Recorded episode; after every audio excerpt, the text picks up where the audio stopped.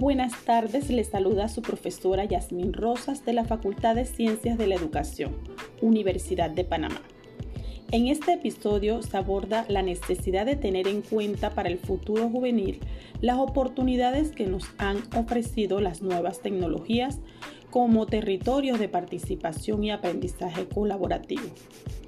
El aprendizaje colaborativo y las nuevas tecnologías si bien la educación en la primera mitad del siglo XX se centró en la adquisición de las habilidades de alfabetización básica, los cambios acelerados que se están produciendo en la sociedad actual permiten aventurar que en este siglo XXI la educación va a tener que desarrollar alfabetizaciones diferentes basada en la capacidad de pensar, crear, aprender de manera crítica y resolver problemas complejos. Werif 2007 fue citado en el documento Nuevas tendencias de aprendizaje vinculadas a territorios de participación. En él nos dice, es innegable que muchos de los cambios a los que estamos asistiendo vienen motivados por la tecnología y por sus efectos en la sociedad. En este sentido, dentro del mundo de la educación, la tecnología se considera ya una herramienta cognitiva que ayuda a pensar, aprender y a jugar juntos. Hoy en día somos testigos de cómo la convergencia tecnológica ha entrado a formar parte de la propia cultura. El aprendizaje se produce a través de la participación en actividades cotidianas e inesperables del contexto y los procesos cognitivos. La memoria y la calidad de nuestros pensamientos están siendo afectados por una serie de cambios sin precedentes motivados por el mundo de la red. Las tecnologías digitales ofrecen un amplio abanico de herramientas para hacer sus prácticas simbólicas mucho más públicas, más accesibles y participativas que las tecnologías tradicionales usadas para la comunicación. No obstante, el hecho de utilizar la tecnología no significa que el aprendizaje esté garantizado, puesto que el diseño de ambientes virtuales de aprendizaje es mucho más un proceso en el que simplemente se adapten recursos tecnológicos. En definitiva, será necesario aplicar las tecnologías, pero siempre con unos objetivos previos. El profesor norteamericano Lewis Shapiro, investigador y experto en filosofía de psicología, ha desarrollado investigaciones sobre la relación del ser humano con los nuevos medios y ha destacado que dichos nuevos medios fomentan la reestructuración de la cognición cultural de las relaciones entre personas y de los conceptos. Estamos asistiendo a un cambio radical en el papel de los usuarios de los medios, de tal manera que los usuarios tradicionales se vuelven ahora productores de los contenidos.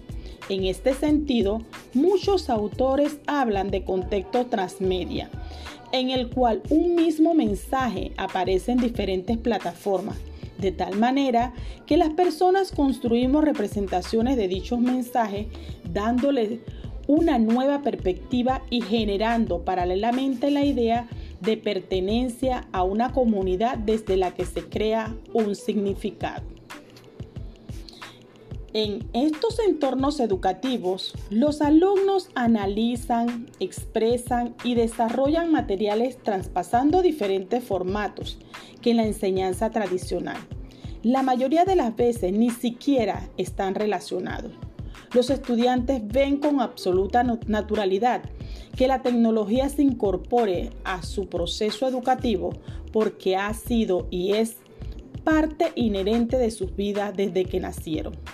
Los jóvenes necesitan interactividad en sus inquietudes y buscan comunidades virtuales donde colaborar.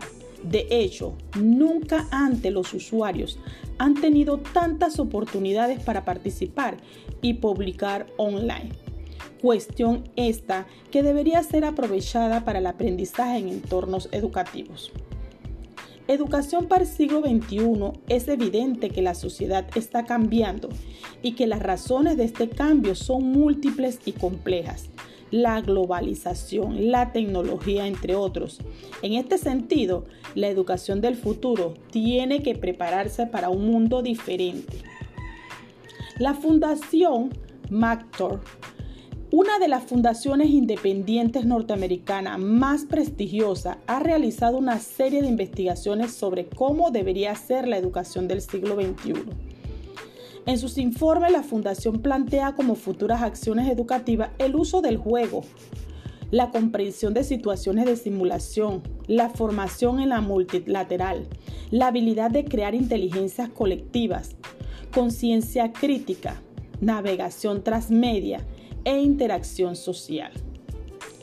Camacho y Pérez en el 2000 señalan que una comunicación realmente eficaz entre alumno y profesor se establece cuando la comunicación se basa en la confianza y no en la relación dominio-sumisión, sino en el entendimiento y la mutua comprensión.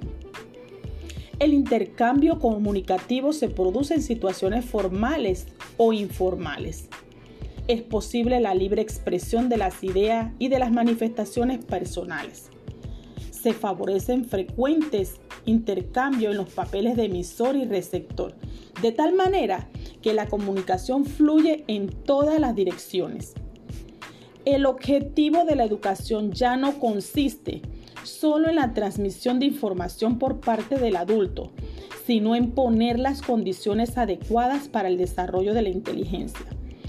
El conocimiento que se lleva a cabo en entornos mediáticos o de la sociedad de la información y del conocimiento está propiciando la aparición de comunidades de aprendizaje en las que se crean situaciones ideales de conocimientos compartidos.